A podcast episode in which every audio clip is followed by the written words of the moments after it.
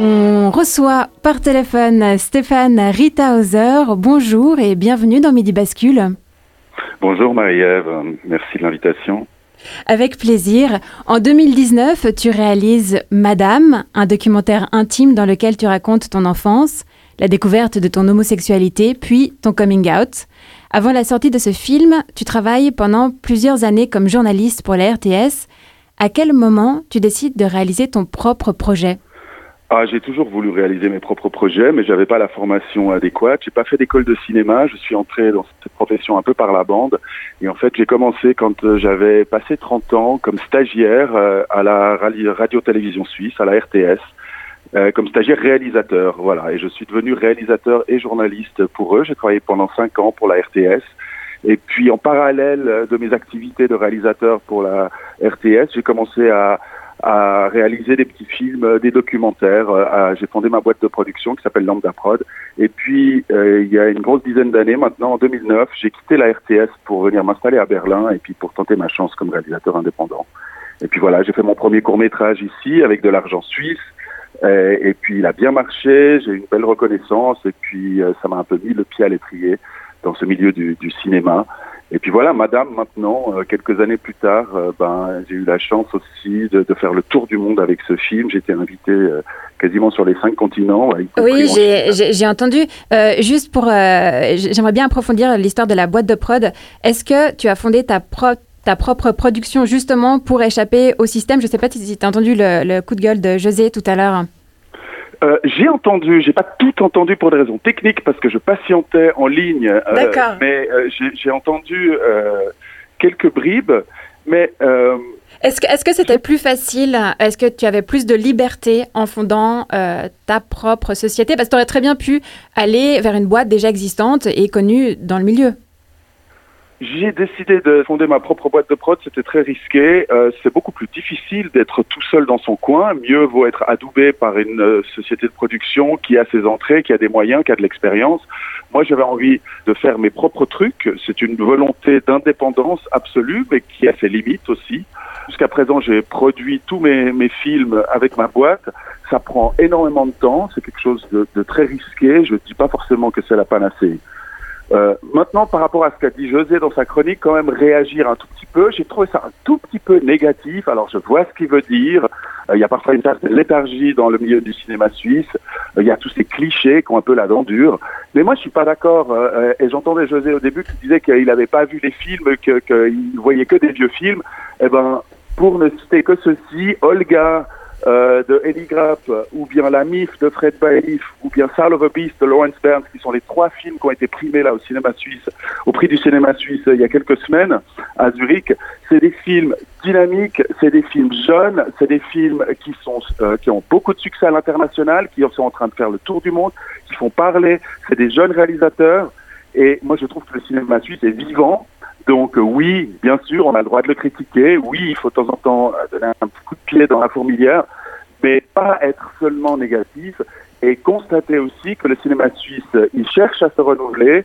Euh, là, on va voter sur la loi Netflix aussi pour essayer de lui donner un peu plus de moyens. Je pense que c'est important qu'on se mobilise et que pas toujours sortir le côté négatif des choses, mais essayer d'y voir euh, des talents et puis de faire bouger les choses. Moi, j'essaie de garder un esprit positif dans, en réalisant mes propres productions et aussi d'avoir un œil bienveillant euh, sur mes collègues dans la profession. Oui, tu, tu as bien raison. Je signale juste que euh, José est notre chroniqueur négatif de l'équipe. Il est toujours comme ça, rien ne saurait le faire changer. Et la satire s'occupe du négatif. Exactement. Ah bah, donc, moi, je suis là pour vous amener un rayon de soleil. C'est merveilleux, c'est merveilleux. Et justement, tu disais que Madame avait voyagé partout dans le monde. Tu l'as accompagné jusqu'à Taïwan. Pendant des semaines, tu as présenté des projections tous les soirs. La première mondiale avait eu lieu au festival Vision du réel en avril 2019. Peux-tu nous parler du parcours, de film, du, parcours du film à partir de là? Ben, c'était totalement incroyable. Effectivement, la première a eu lieu à Nyon. Euh, c'était il y a exactement trois ans. C'était un très beau cadeau euh, d'avoir euh, ma famille, parce que c'est un film très personnel. justement, tu l'as dit au début, où, je mets en scène les membres de ma famille. et c'est pas par pur narcissisme. Je parle de ma grand-mère, je parle de mon parcours et je parle de ma famille. Mais la thématique du film, c'est la thématique du genre. Et, j'utilise en fait les membres de ma famille pour parler de ce que ça veut dire être une femme, ce que ça veut dire être un homme, euh, pour essayer de décortiquer un petit peu les valeurs qui nous constituent en tant que garçon, en tant que fille, voilà, pour réfléchir sur la question du genre. Je crois que c'est une question centrale dans la vie de chacune, dans la vie de chacun, et même de, toutes les personnes qui sont entre deux qui ne se définissent pas euh, dans le masculin ou dans le féminin. Est-ce que tu Et puis ce film, euh, ce soir-là, a eu un écho merveilleux. Euh, il y avait 500 personnes dans la salle, je connaissais au moins la moitié. Euh, il y a eu une standing ovation, c'était incroyable. Et Vision du réel est un magnifique festival qui m'a permis ensuite de trouver un distributeur, trouver une agence de vente internationale qui a aimé le film, euh, qui m'ont aidé à le promouvoir. Il est sorti en salle en Suisse, il est sorti en salle en Allemagne. Euh, j'ai été invité à New York, à Montréal, à Buenos Aires, à Taïwan. Tu l'as dit, j'ai vraiment fait littéralement le tour du monde jusqu'à ce que la pandémie euh, malheureusement arrête euh, cette tournée mondiale. Et je me trouvais à Paris euh, en, en, mars 2020. La sortie du film était agendée au 18 mars. Et puis voilà, le 15 mars, euh, le gouvernement français a fermé les salles de cinéma. Donc c'était un coup dur. Il est quand même sorti en France quelques mois plus tard entre les deux vagues de la pandémie, euh, malheureusement avec des chiffres au niveau commercial qui n'étaient pas vraiment à la hauteur de ce qu'on attendait, mais les critiques ont été bonnes quand même. Et en ce qui me concerne, tout à fait modestement, moi c'est ce film qui a un peu euh, euh, lancé ma carrière. C'est la première fois que j'avais un film qui sortait en France. et puis qui a eu un écho, un bel écho critique. Voilà, c'est un film de niche, c'est un film indépendant, art house c'est pas un blockbuster. Euh, maintenant, je suis en train de préparer mon premier film de, de fiction, un long métrage. Et c'est une autre affaire encore. Pour le financer, c'est beaucoup plus cher, c'est beaucoup plus compliqué, mais voilà, j'espère bien que je vais y arriver. Qui s'appelle Orphée, de quoi va-t-il traiter? C'est une histoire d'amour euh, qui se passe dans le milieu de la danse et de l'opéra. Ah bah... Et c'est une revisitation du, du mythe d'Orphée et d'Eurydice on va dire à la sauce contemporaine et à la sauce queer. Eh ben, on se réjouit de, de découvrir ça. Est-ce que quand tu as présenté euh, le film dans les différents pays, tu as eu des accueils différents suivant la culture du lieu? Parce que c'est vrai, c'est vrai que c'est un cinéma très engagé euh, et, et, et, assez percutant. Donc après, je me dis, suivant les endroits de la planète où tu le présentes, ça pouvait être moins bien reçu. Ben, je vais te dire que j'ai à chaque fois eu les mêmes réactions et à chaque fois j'en étais bouleversé. Et même euh, mais vraiment à, à Taïwan j'avais des gens qui faisaient la alors c'est leur mentalité mais pour me demander des autographes ça, me, ça me gênait presque. Euh, mais les gens ont beaucoup aimé le film. Et à chaque fois que, que je l'ai présenté à Montaix en Valais ou, ou, ou, à Payerne ou bien à Paris ou bien à Rome ou bien à euh, dans d'autres grandes villes ou à New York, à chaque fois, j'ai des gens qui sont venus vers moi et qui m'ont dit merci, j'ai pleuré, ça m'a ému parce que vous m'avez fait penser à ma propre histoire.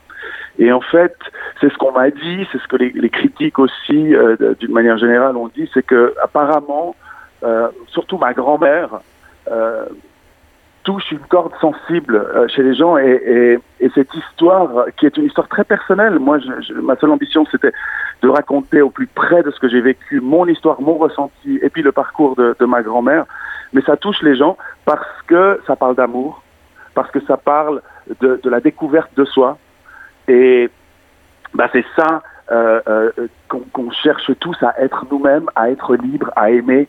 Et ce film parle oui. que de ça. À la oui, fin. et puis on la, a envie la... garçon, on a envie d'être fille, on a, on a envie d'aimer euh, qui on a envie d'aimer. Et puis je crois que c'est ça qui touche les gens. Et c'est un film qui prend les gens de l'intérieur. Et c'est pour ça que même des gens euh, euh, qui, qui ont des a priori, euh, bah, peut-être qu'ils n'iront pas voir le film. Le, c'est pas un film pour les fachos, encore que ça pourrait peut-être euh, allumer quelques ampoules dans leur cerveau. Mais je me souviendrai toujours, et je terminerai là-dessus, d'une anecdote. C'était en Valais que je présente le film et à la fin du film, il y a une dame qui, qui avait peut-être 65 ans comme ça, qui, qui, me prend le bras, elle me dit ah c'est le meilleur film que j'ai jamais vu de ma vie, mais je savais pas, mais je croyais que alors moi j'aimais pas les PD et puis j'aimais pas la Gay Pride, mais alors vous savez, vous m'avez dit, euh, je crois que elle était complètement bouleversée, un peu confuse dans ses pensées, et en gros, elle me disait qu'elle avait un mari et trois fils qui étaient homophobes, et que grâce à mon film, elle s'est rendue compte de la manière dont elle était traitée elle-même comme femme au sein de son foyer familial. Elle s'était rendue compte de sa propre homophobie et du sexisme qui régnait dans sa famille. Elle a dit, mais qu'est-ce que je peux faire pour changer ça? Alors moi, je lui ai dit, ben, emmenez votre famille au cinéma. peut-être que, peut-être que euh, vous vivrez euh, mieux après coup. Bah, c'est un, un magnifique euh, cadeau, effectivement. Et tu as raison, je pense que le succès du film tient beaucoup à la femme exceptionnelle qui, était ta, ta grand-mère parce qu'elle a une personnalité tellement trempée, elle fait preuve de tellement de courage qu'on aurait presque envie de voir un film de fiction aussi entier, à part entière, un nouveau film. Ma grand-mère est un vrai personnage de fiction, oui.